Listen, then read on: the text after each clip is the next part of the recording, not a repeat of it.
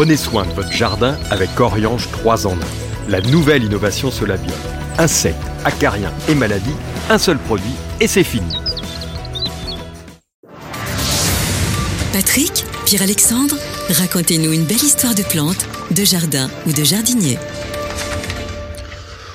Mon cher Pierre, je voudrais que pour cette histoire botanique, on soit dans la botanique avec une formation particulière de certaines plantes qu'on n'aime pas forcément, nous les jardiniers, et qui s'appellent les épines ou les aiguillons. Ouais, c'est vrai qu'on les aime pas vraiment. Quand on travaille surtout pour tailler, etc., c'est pas grave. D'ailleurs, je voudrais citer euh, Antoine de Saint-Exupéry dans Le Petit Prince. Voilà ce qu'il dit. Les épines, ça sert à rien. C'est de la pure méchanceté de la part des fleurs. Les fleurs sont faibles, elles sont naïves, elles se rassurent comme elles peuvent, elles se croient terribles avec leurs épines. C'est du Saint-Exupéry, mais c'est quand même remarquablement imagé. Et effectivement, elles se croient terribles avec leurs épines parce que la première fonction de l'épine chez les végétaux, c'est un moyen de défense contre les herbivores. Oui, c'est la protection. Mais pas que. À quoi peut servir aussi les épines dans certains cas? C'est pour des plantes qui vont résister à la sécheresse. Eh oui. Et pourquoi? Eh ben parce qu'elles vont pas faire d'évapotranspiration. Voilà.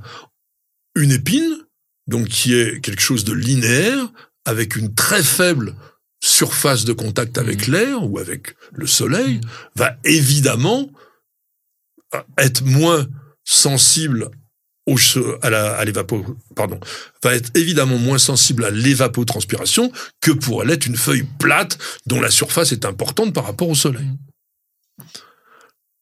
Il y a plusieurs types d'épines. D'ailleurs, quelle est la différence entre une épine et un aiguillon?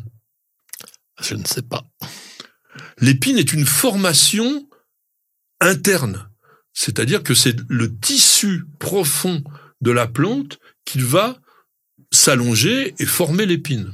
Un aiguillon, par exemple, comme chez le rosier, tu donnes un petit coup avec le doigt et ça s'en va. S'en va, oui. Donc c'est une formation épidermique. On a l'impression qu'il est juste collé sur la tige. On a l'impression comme cela. Il y a les épines qui peuvent être extrêmement décoratives. Par exemple. Le- sur le Gleditsia, sur... euh, Alors, le- sur le Glédicia, c'est impressionnant. C'est pas peut-être très décoratif, mais ça fait Ah, peur. mais sur le pont Cyrus, c'est très joli, le pont Oui. Cyrus, l'hiver, Oui. d'avoir euh, cette tige verte, il Oui. n'y a pas de feuilles avec les épines.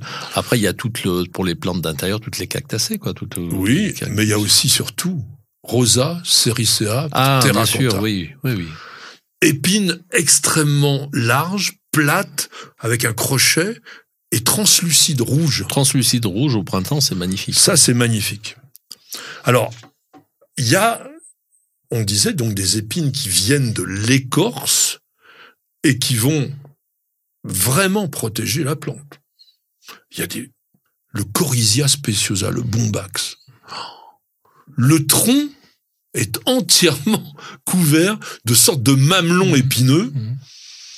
Alors, comme d'ailleurs aussi l'araucaria. L'araucaria qui a des feuilles Ouais. épineuses, on appelle le- le, désespoir des, des singes. Ouais, le bombac, c'est, je, je trouve que c'est vraiment euh, impressionnant. Ah, c'est impressionnant, bombax. Et puis, on, on a des palmiers aussi qui ont des, des troncs épineux avec des épines noires qui sont Pigafetta. magnifiques. euh, ouais. monstrueux, magnifiques. monstrueux. Alors là, c'est carrément un buisson d'épines. On dirait un hérisson d'ailleurs. Parce que Alors, les épines ligneuses, par exemple, comme le berbéris hein, le- ou le pyracantha, donc qui sont issus du bois, elles peuvent aussi avoir un aspect un peu décoratif parce qu'elles vont prendre des formes différentes. Mhm. Elles vont aussi...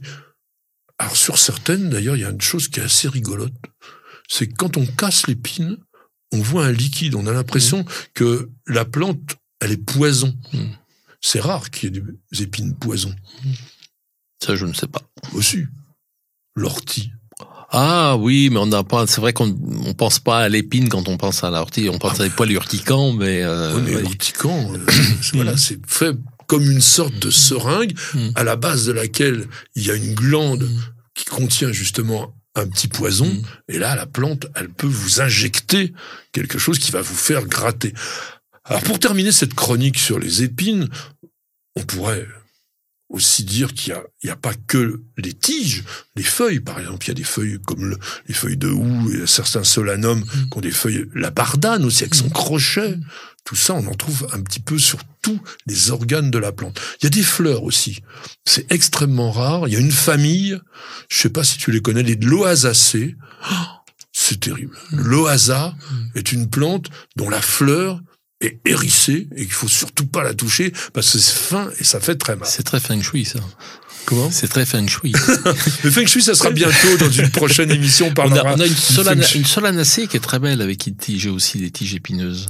Ah bah, dans les, sol- les solanums, euh, il y a des, plusieurs types de solanums avec des épines de- sur les feuilles. Mmh, terrible.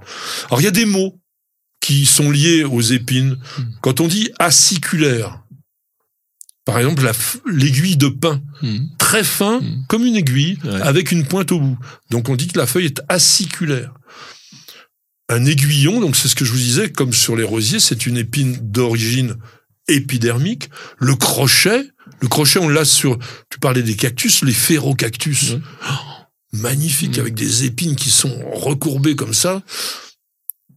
Un dard. Alors le, le dard, c'est souvent sur le rosier aussi. L'aiguillon, le dard, c'est un peu la même chose.